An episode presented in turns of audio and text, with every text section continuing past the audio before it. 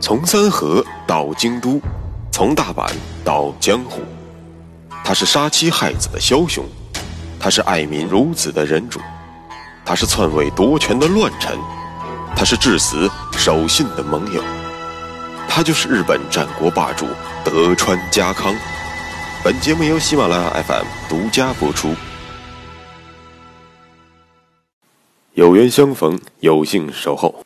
各位听众朋友，大家好。我是主播大师，有话说。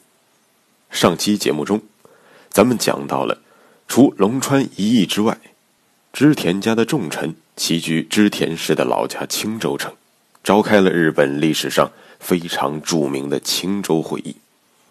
本次会议主要围绕着两个议题：织田新家督由谁接任，以及反贼光秀的领地如何划分。那么，洞悉人性的秀吉在会议上是如何步步为营、掌握主动的呢？咱们接着这里继续说。会议开始，秀吉便释放了烟雾弹，谎称自己肚子疼。这样做可以让其余人先说出自己的观点，这样当然是有好处的。一方面，可以避免自己搞一言堂的嫌疑，让大家畅所欲言。另一方面，秀吉也正想验证一下早已与自己约定好的一个鼻孔出气的丹羽长秀和池田恒星是否忠心可靠。既然秀吉不先说，那么快人快语的柴田胜家首先开枪了。咱们首先来评定织田氏新家督的人选。信长公两位公子表现已经一目了然了。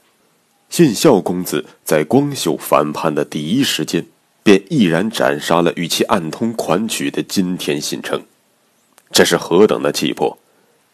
之后，信孝公子又率领丹羽和羽柴两位大人，一举歼灭了明智叛军，这是谁都不能否认的事实。因此，我盛家的意见很明确，咱们应该拥立信孝公子。作为织田氏的新家督，我说完了。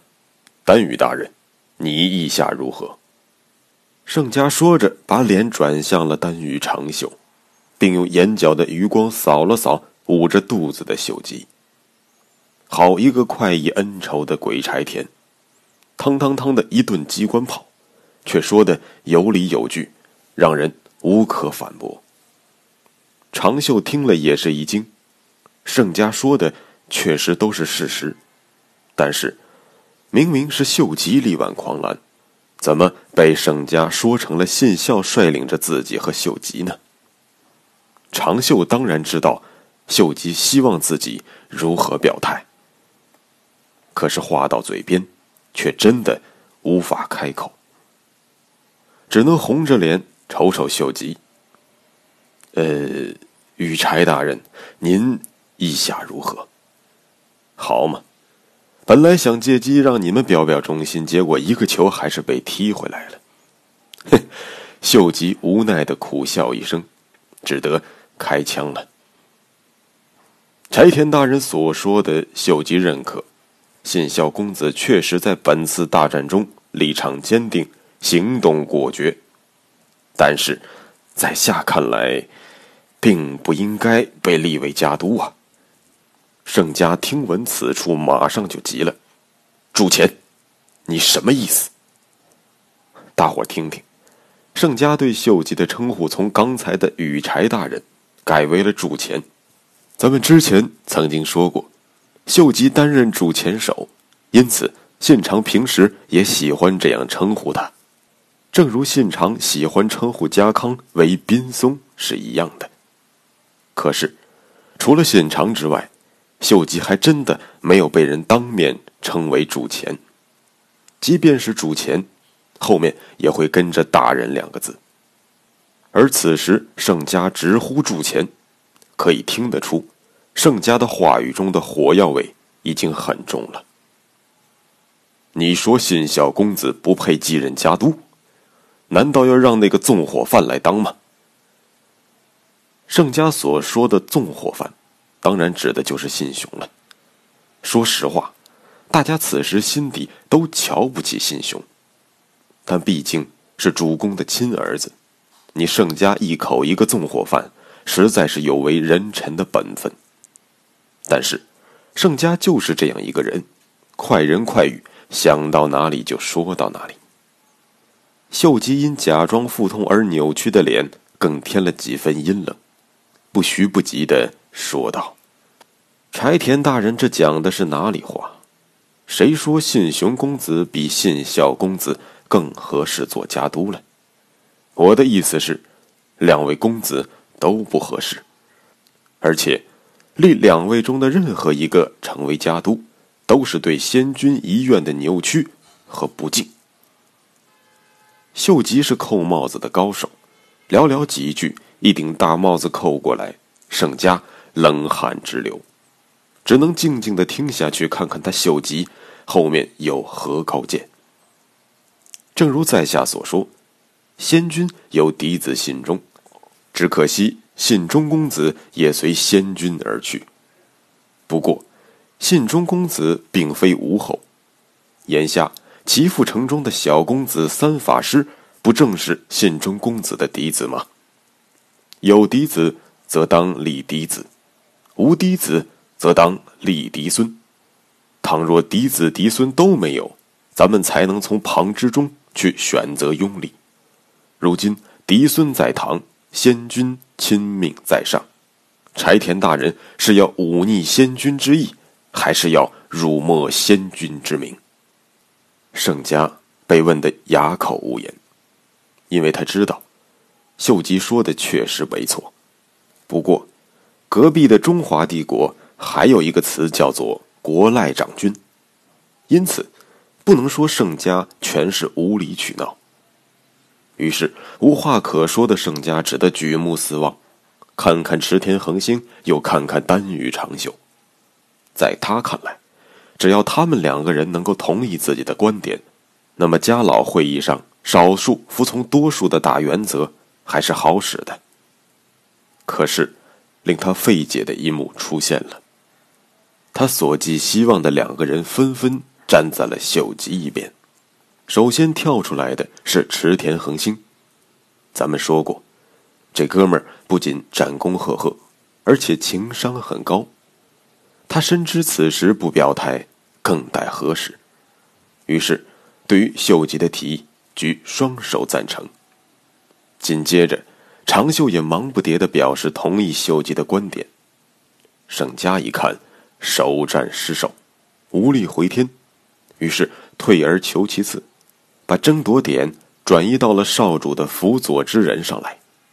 没错，此时的三法师只是个三岁的孩子，别说钱刚读断了。有没有断奶都是个问题，因此必须有人来替代家督行使相关的权利，既当保姆又当辅臣。盛家的观点很明确，即便我盛家不能控制少主，你秀吉也休想染指。可当盛家刚一提出这个问题，长袖便发表了观点，让。枯秀正担任辅臣，如何？这个提议很漂亮。首先，秀正是信长或者说织田家的嫡系，在信长面前炙手可热的他，理论上讲，对于织田家肯定是忠心耿耿的。其次，秀正不隶属于任何一个有力大名，说白了，秀正理论上应该是独立于柴田羽柴。单羽之外的独立大名。第三，秀正并不是一个有力大名，说白了，和上面提到的其他三位大腿相比，秀正最多算个小胳膊。我们知道，胳膊是拧不过大腿的，所以不用担心秀正在日后会大权独揽，挟天子以令诸侯。综上所述，当长袖提出了这个提议之后。盛家的第一反应是惊讶，但是第二反应是这或许是一个不错的选择。但是，盛家恰恰忘记了，咱们刚才说的三点是有偏差的。首先，秀正确实对于织田家感恩戴德，但是那是在有利于自己的前提下的。其次，秀正的确是独立大名，但是那是在本能寺之变前的状态。第三，秀正的确是容易被人操控，但是他只是容易被秀吉，或者说已经被秀吉操控，而不是你柴田胜家。当然。在人际上神经十分大条的胜家似乎没有发现这些细微的差别，便稀里糊涂的同意了由秀正担任吉法师守护人的提议。定完了织田氏新家督的人选之后，便是坐地分赃环节了。秀吉仿佛此时的腹痛也缓解了好多。从衣服中掏出了早已准备好的一份领地划分书状，并高高的捧过了头顶。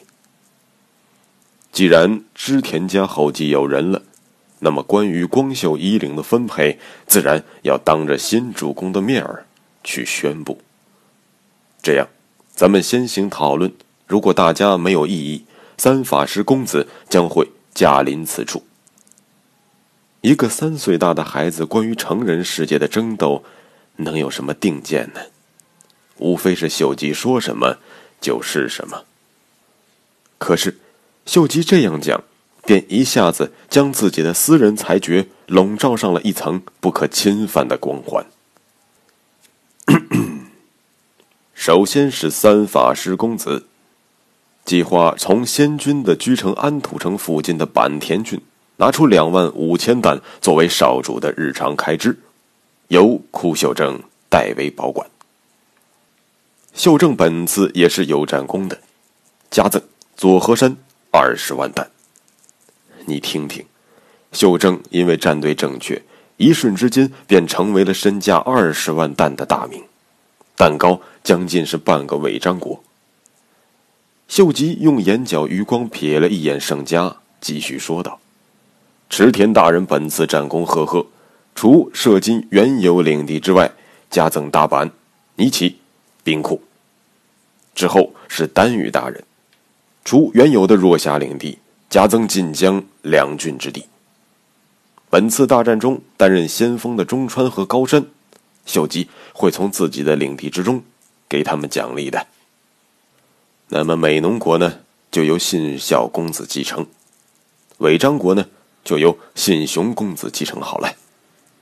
至于细川父子和铜井，在本次大战中三观正确，没有助纣为虐，原有领地保持不变。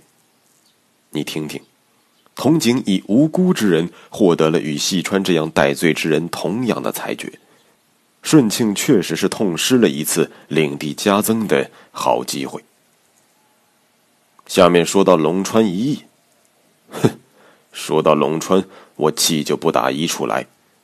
这个没天良的家伙，主公待他恩重如山，他却连主公的复仇战都不参加。既然如此没心没肺，那以后就不要再当这个家老了。至于领地嘛，就给他原来一世的长岛作为居城吧。秀吉说的确实是事实，但是话不能这样讲。龙川确实没能参加先主的复仇战，但是当他听到信长遇害的消息之后，龙川在第一时间便试图带兵西征，但是苦于四面楚歌的局面，最后也只得连关东的领地都不要了，单枪匹马赶往京都。虽然他没能参加山崎战斗，但是这是有客观原因的，绝不能说龙川对于先主的死没有任何的动作。和作为。可是，秀吉却不管这些，他不可能放过这么好的排除异己的机会。当然，秀吉这样讲，更大的用意在于指桑骂槐。是啊，青州会议在座的几位大佬之中，也只有你柴田胜家没有参加山崎合战。我说陇川的时候，你盛家不会感到同样的羞愧吗？最后说到我秀吉，因为我还要继续跟毛利对阵，所以波摩国的领地不能变动。另外，本次作战的家臣确实也增加了不少，因此需要拿到山城河内的一部分来分配给他们。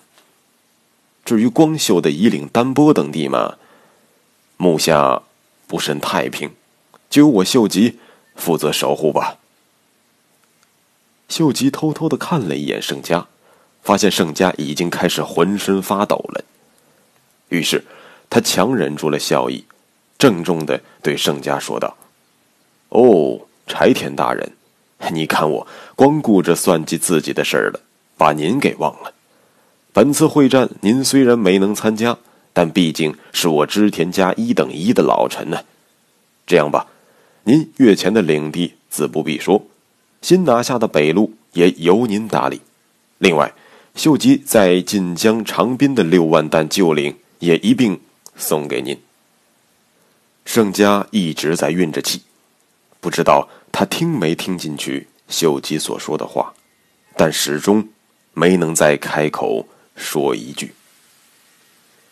紧接着，秀吉退入后堂。等他再次出现在众人面前的时候，怀中抱着三岁大的三法师公子。这个场景确实非常的搞笑，但是在场的人哪怕真的敢笑出一声，便会受到无情的报复。秀吉抱着三法师端坐在了主座之上。池田和秀正最先反应了过来，他们调整了自己跪坐的身体，将脸朝向了秀吉所在的方向。其他人见状也都纷纷效仿。之后要做什么，大家心照不宣。在座的全体人员低头向新主公行礼。表面上看理所应当的环节，却夹杂着一丝。不同的气味。各位应该注意到了，大家跪拜的到底是新主公，还是新主公身后的秀吉呢？估计在场的人每个心中都有不同的感受和心境吧。好了，说完了青州会议，织田内部的争议暂时性的被秀吉强行摁了下去。秀吉也如预料的那样。一步登天，成为了织田家中说一不二的真正的大佬。那么，就在秀吉热火朝天的时候，家康此时在忙些什么呢？下一讲，咱们接着说。欢迎各位听众朋友多多留言转发，勤奋的大师每条留言都会认真阅读，并会尽量逐条回复。好，下期节目咱们再见。穿过日本战国风云，看群雄如何逐鹿天下。欢迎订阅日本战国霸主德川家康，带你揭秘他的崛起之路。